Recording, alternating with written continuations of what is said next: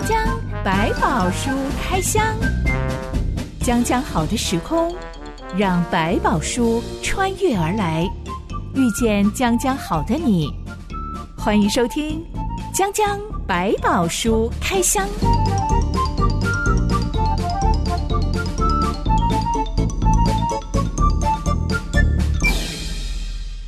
百宝书里有百宝，让知心和下半哥为你开箱来挖宝。Hello，我是知心。Hello，下半哥。今天要来开箱一个曾经被圣灵充满的人。嗯，当他离弃上帝之后，竟然变成被邪灵充满了。哇，这是一件很诡异的事。人就像是一个空壳子，可以任由各式各样的灵来来去去充满它吗？嗯，在旧约里面，很多关于恶灵这个事情，其实是一个很广泛性的一个称呼，包括你生病。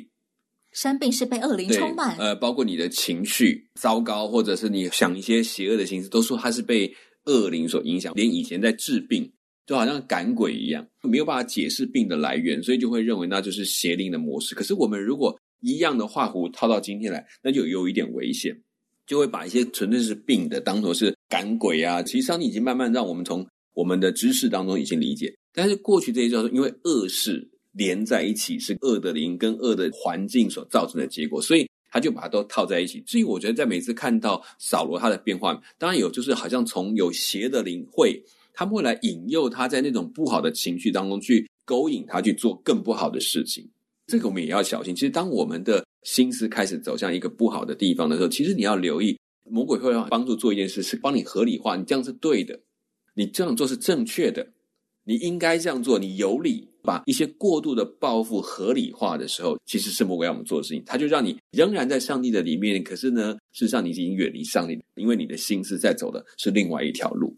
既然他们都是灵，嗯、不管圣灵还是邪灵，嗯、我们其实肉眼是看不见的，是没错。要怎么样？嗯证明它真的存在啊！而且我真的会受到这两种灵的影响。嗯、比较一般性的说法，就在心理学也会提到说，每个人心里面有所谓的超我、本我跟自我这三种，哦、就是他就提说，超我就是理想性的我。其实上帝的教导跟引导，接着圣灵的提醒，会帮助我们想一个成为理想化的那个圣徒的样貌。但是在我们的本能上，动物性的反应本能的里面。会把我们拉向本我，就是我们的基础需要，就是我的愤怒的情绪完全要得到发泄、满足，以我为中心的那个我，或者更好的在圣经里面讲，就是以上帝为中心，还是以你为中心的生活。所以在这当中，我们其实在里面寻找一个最合适的方式。你就会发现，我好像真的有两个天使在对话一样，就是一个恶一个善的在跟你劝，好像自己都要跟自己吵架。可在这当中，你会慢慢看到我不过是谁，我只能求上帝帮助我，越来越像他所喜欢的样貌。而不是我就以自我为中心的角度来去做，我为什么不可以？呃，我都已经这么倒霉了，当然我应该得到一点好处。这种观念去做自己想做的事情是危险的。今天我们要来开箱，一个人被圣灵充满，还有被邪灵充满，会呈现出两种截然不同的对比。是，我觉得其实最好的判断法，就像刚刚夏凡跟你说的，嗯、到底他做的选择是以自己为主，对，嗯、还是以上帝为主？我只是为了自己好，却伤害别人。还是我单单听从上帝的话，不在乎这件事情能不能够为我自己趋吉避凶。是。这段故事记载在《撒母耳记上》第十六到十七章。江江百宝书开箱，我们来开箱喽。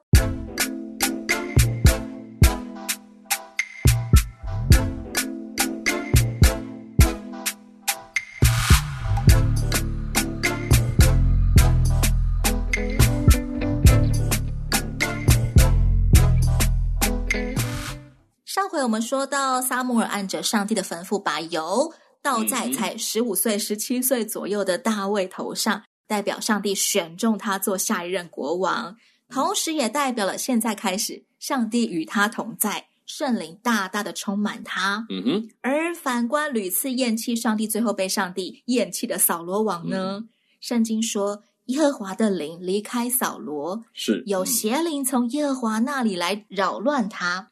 这是什么意思？上帝会差遣邪灵去 扰乱人？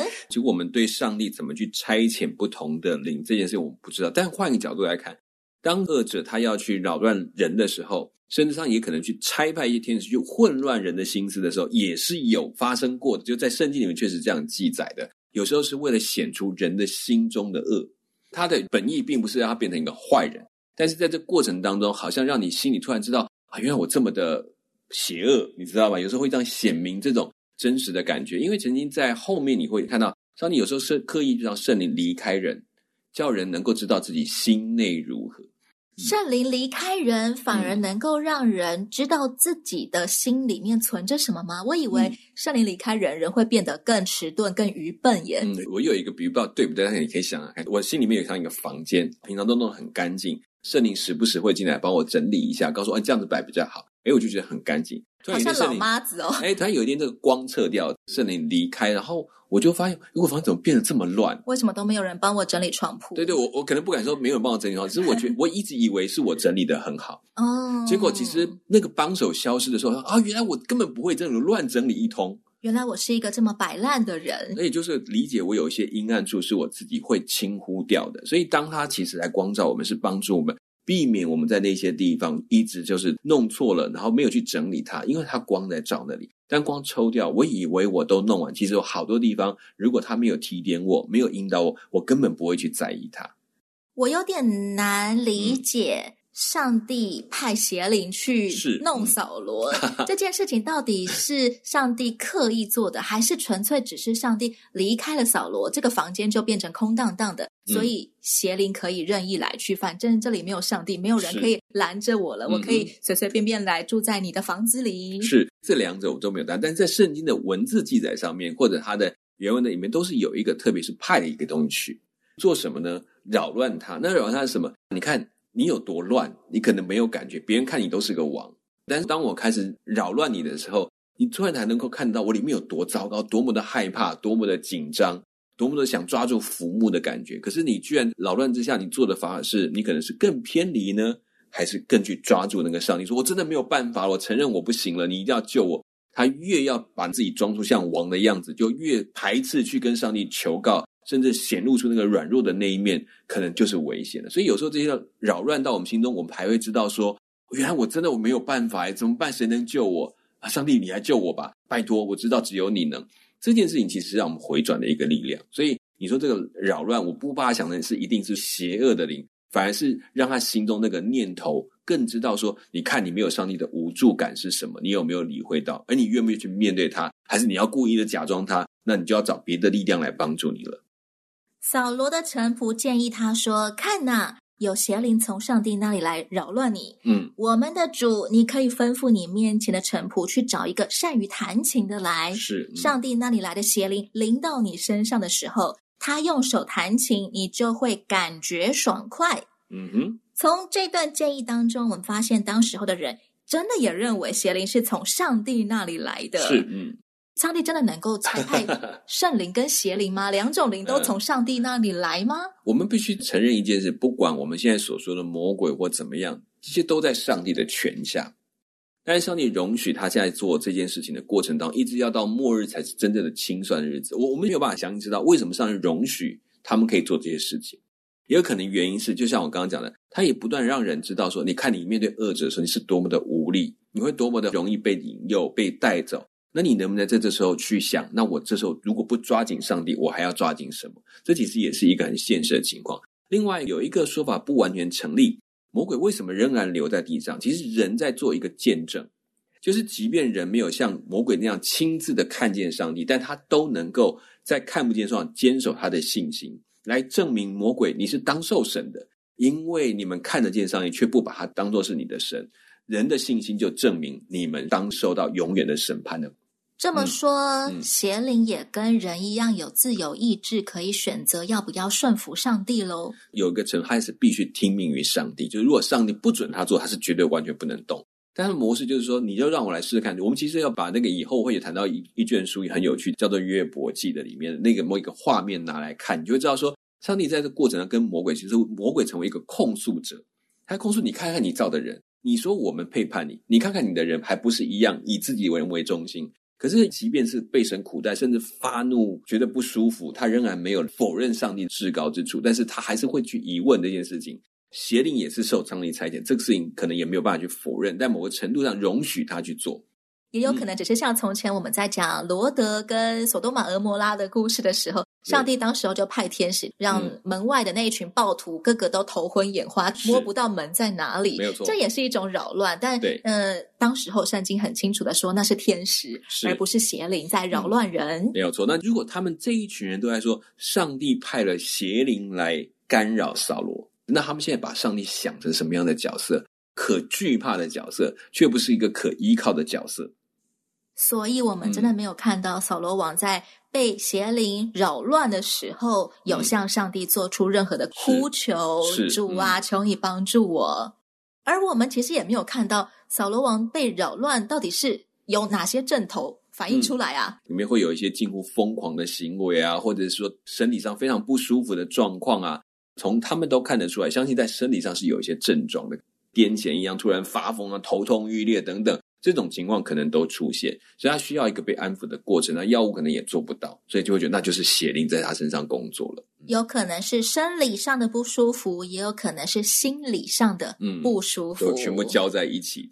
当时候的人似乎相信，美妙的音乐可以赶走邪灵。嗯、音乐在祭祀当中一直都有一个很重要的角色。其实音乐是有影响人情绪的力量。实际上真的可以吗？嗯、是，实际上音乐是可以帮助我们心里面专注。但是在属灵上，倒没有百分之百的一个证据说，对，它就会这样。但是确确实实，音乐确实能够帮助我们心灵专注在敬拜的事情上面，或者当我们情绪在一个很强烈的状况之下，用音乐可以适度的疏导。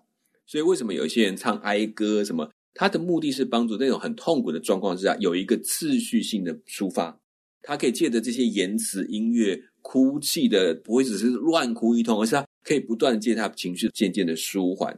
回到一个正常的状态，但我们东方人对于要沉淀心灵啊，嗯、要净化身心灵啊，嗯嗯、通常都是选择打坐跟冥想，反而不是听音乐耶。哎、嗯，这其实跟我们的历史过程当中，一直把音乐当作是一个枝尾末节的记忆，这些都是下九流。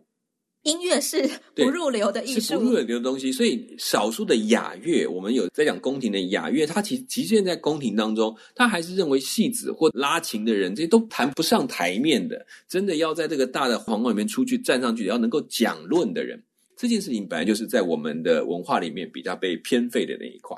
但并不是它没有用，只是我们把它当做娱乐性的东西居多。我是不懂音乐，但我有听说过有音乐博士，他的论文是研究什么样子的曲调可以有疗愈效果，甚至是治疗效果。有，有呃，包括他们在研究呃什么样的音乐可以治头痛啊，治各种痛啊，或者治忧郁症啊。对，听说是研究出什么什么三音阶，我不懂那个音阶的概念。是是，嗯，他说。哪些歌是符合他研究的这种三音节？是葛雷果圣歌。嗯嗯嗯。哇，我完全无法想象，听起来好无聊的音乐可以治疗头痛吗？对对，其实你不要说，我们在包括东方人讲的冥想，也有一些音乐是可以配合，像印度他们开始用颂钵这种模式，甚至用一些敲击的沉的声音。很稳定人心，它其实跟我们的心跳是有关系。就像我们讲节拍好了，嗯、我们讲节拍，我们讲为什么它的那个拍点的数字，还有就是我们讲那个六十节奏的一拍一拍，它其实跟我们心跳的节奏有时候是有相关。他们说，越接近我们心跳的模式的时候，它越能够使我们心宁定下来，甚至也会随着那个音乐慢慢的心跳就会稳定下来。这其实都是有有一些科学在证实的。所以用音乐来做治疗。开始都慢慢形成，算是一种显学，就是我们从外部去控制身体的状态，但它能不能完全治疗，这是另外一件事情。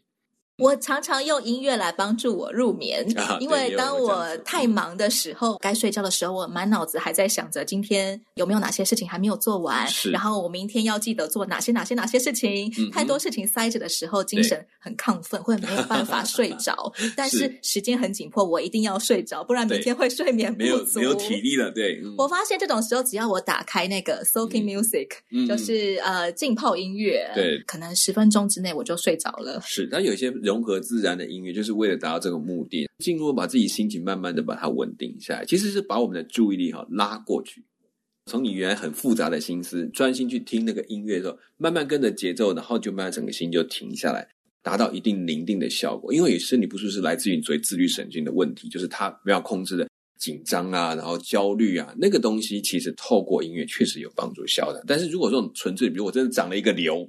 对不起，这个音乐它真的没有办法就把它消掉，但是因为身体的舒适，有可能让它减缓带来生理的宁定跟稳定，这是有的。现在大家都在帮扫罗王寻找治病的方法，嗯、他的病可能是出于邪灵的扰乱。是，嗯、他们的解决办法是要找一个擅长弹琴的人。人是，嗯、古代当时候的人弹的琴是什么样子的琴呢？嗯、我们看有一些图画在描述当时的牧羊人的这个七弦琴，就是拿在手上拨的。像小竖琴的那种感觉，那时候，但是小型可以单手弹的对竖琴，就是他们可以随身带到野外弹的那种比较简易的琴。那到底实际形状怎样？我看了几种考古的图像来讲，基本上都是很简单，就像一个弓一样，但是它的横向的有几条弦，然后它可以拨。他弹的音乐大概都是很简单的内容，没有办法太复杂。我唯一能够想象到比较接近的是乌克丽丽，嗯，很小。对，然后又有弦，对对，对，不过它只是有空弦在上面，它没有共鸣箱的位置。然后它的弦是比较直的，一条一条的。我听过基督徒长辈说，他们以前年轻的时候，嗯、教会曾经对于能不能够弹吉他是 持有一个蛮偏颇的意见。当时候他们觉得吉他是酒吧的人在弹的，呃、对对对对，是弹流行音乐的，哇，所以是更早的思考。这种乐器不圣洁，嗯、不可以搬上台面，所以教会只能弹那个庄严的三角大钢琴，这个说的好听了。但是后来就有牧师在研究说，大卫弹的琴其实跟我们的吉他比较相像，它是丝弦的乐器，反而不是三角钢琴那种感觉。对，因为你看旧约的诗篇都叫击鼓跳舞啊等等，它就是当时最简单的乐器类型。所以你不要讲后来光是管风琴出现在教会里面，一看就被人家骂，这叫做魔鬼的乐器。在我很小的时候，对我有见证过教会曾经考虑爵士鼓这样东西到底圣不 圣洁？嗯、唱诗歌的时候到底能不能够打爵士鼓呢？是是是，因为甚至还有一些研究说，哦，你爵士鼓打多了，心跳会减慢，但是这个减慢表示寿命会缩短嘛？这件事情也是抱持一个疑问。但是当时有一个风潮，确实在反对。鼓在教会里面使用，但这个论点其实在更早之前的国外早就已经不知道吵过多久，但后来就发现他们几乎都用。然后很多的乐器其实刚进入教会都受到争议，是因为乐器本身有太多吸引人的力量，担心我们人就只在乎了音乐，而不在乎了我们歌颂了上帝，这就是要小心的地方。就好像来教会当成音乐会，嗯、是当成演唱会，然后没有办法把人的焦点转移到上帝身上，所以会对。这些乐器到底能不能够拿来唱诗歌，很有疑虑。嗯、没有错，但其实倒不是这些乐器本身圣不圣洁的问题。对，其实回头过来都是在想，是不是有时候我们过度重视它，使它本来要引导我们去接近上帝的，反而变成我们就要靠着它。说没有它，反而说我们是不是在崇拜音乐本身？这都要很小心。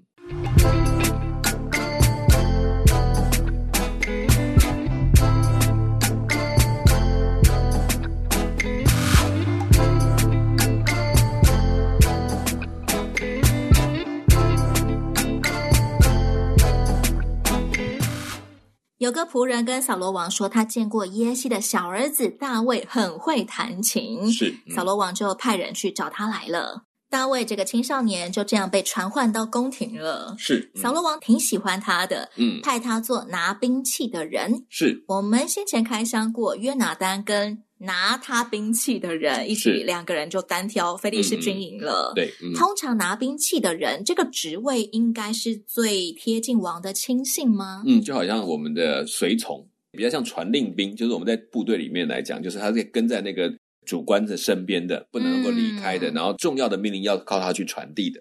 接下来，无论扫罗王去哪里，大卫都亦步亦趋的跟着。嗯哼，每当扫罗王表现出被邪灵扰乱的样子，可能是。忽然头痛啊，也有可能忽然心情烦闷到不行啊。是，嗯，大卫就拨弦弹琴，嗯嗯，邪灵就真的离开扫罗。是，扫罗立刻就感到通体舒畅。嗯，为什么大卫的琴声真的有驱邪功效啊？他那个让我比较联想到，我以前在曾经碰过自己有一些状况，就有点像官能症。这种观念就是说，当我碰到某一些状况特别的紧张，然后甚至盗汗，甚至心跳会加速，然后蹦蹦蹦很不舒服。你说的是你自己吗？对对对，曾经发生有那种有一个，就是整个焦虑到你都觉得哇，怎么办？会不会活不下去？或者会不会突然心跳就停止？心跳突然好像恐慌症发作的感觉。对对，然后就开始想要你，甚至要用拳头去敲你的心脏，才觉得心脏会跳得舒服一点。而且那是真的用很大的力气去敲，它会敲到 O C 那种状态。这是自己帮自己 CPR 对对，那种感觉，对，有点像那样喘不过气来。所以，但这种东西就是后来我们才去理解，他说他应该比较像是一种神经性的影响，就是情绪影响了我身体的变化。用这种这个角度来看的话，大卫的琴声如果具有那种稳定心思的状态的功能，就是非常有效的。音乐只要一来，他很快就慢慢恢复他正常的呼吸，压力感、胸闷就会渐渐的消失。嗯、这个功效是说大卫情艺高强，还是因为圣灵大大充满他？嗯、我觉得在他们的解释来讲，圣灵有工作没有问题。但是也可以看得出来，确实用了一些对的方法，是可能够处理一些身体的症状。祷告，我相信上帝真的会引导我们一条路，嗯、让我们慢慢去聚焦我的身心症到底是来自于什么缘故。嗯嗯，我们可以更加的谦卑一下，因为有时候你知道我们在很忙碌，甚至在做到一个慰藉很多权利的时候，要很小心。自己有时候会觉得我真的都能够做到，哎，就是靠我了，怎么样？突然上帝让你有一些这种事停下来，等一下，这是你的吗？不，这是上帝帮你做的。你要知道，你不过是一个软弱的人，好像那一根刺在刺在那，随时提醒你你是软弱的人，回到上帝面前来。我前阵子在网络上看到一个基督徒分享的见证，嗯、他从年轻的时候就一直不停的跟上帝祷告说，说、嗯、他希望有一天能够拥有自己的房子。是在全家人已经租房了三十年后。他终于可以付头期款买下一个自己的新房子了，是、嗯、全家人搬进去，三代同堂都搬进去，买了好大的房子。接下来开始，每个人都说他撞鬼。是，哇，买错房子了。那公公婆婆就强烈要求说要立刻卖掉这个凶宅。是，嗯，他们说每天半夜的时候，嗯，就会听到诡异的脚步声在房子里面的四处回响，但是听不出来到底是哪个方向。嗯哼，一种诡异的脚步声、拍打声、敲门声，是小孩子都被吓到半夜惊醒，一直哭不敢睡。是，老人家吓到立刻搬回乡下去，再不要。不要跟你们住的。对，这个姐妹就说，她唯一能做的事情就是不停的祷告，主啊，主啊，主啊，主啊！我好不容易终于买了一个房子，结果怎么会这个样子？好像是鬼屋呢。对对。因为她说她自己也听到了那个声音，她说真的是一个无法形容、没有办法描述到底像什么样子的声音。是，她听到的时候也是毛骨悚然，很紧张，对，整晚再也睡不着了。真的。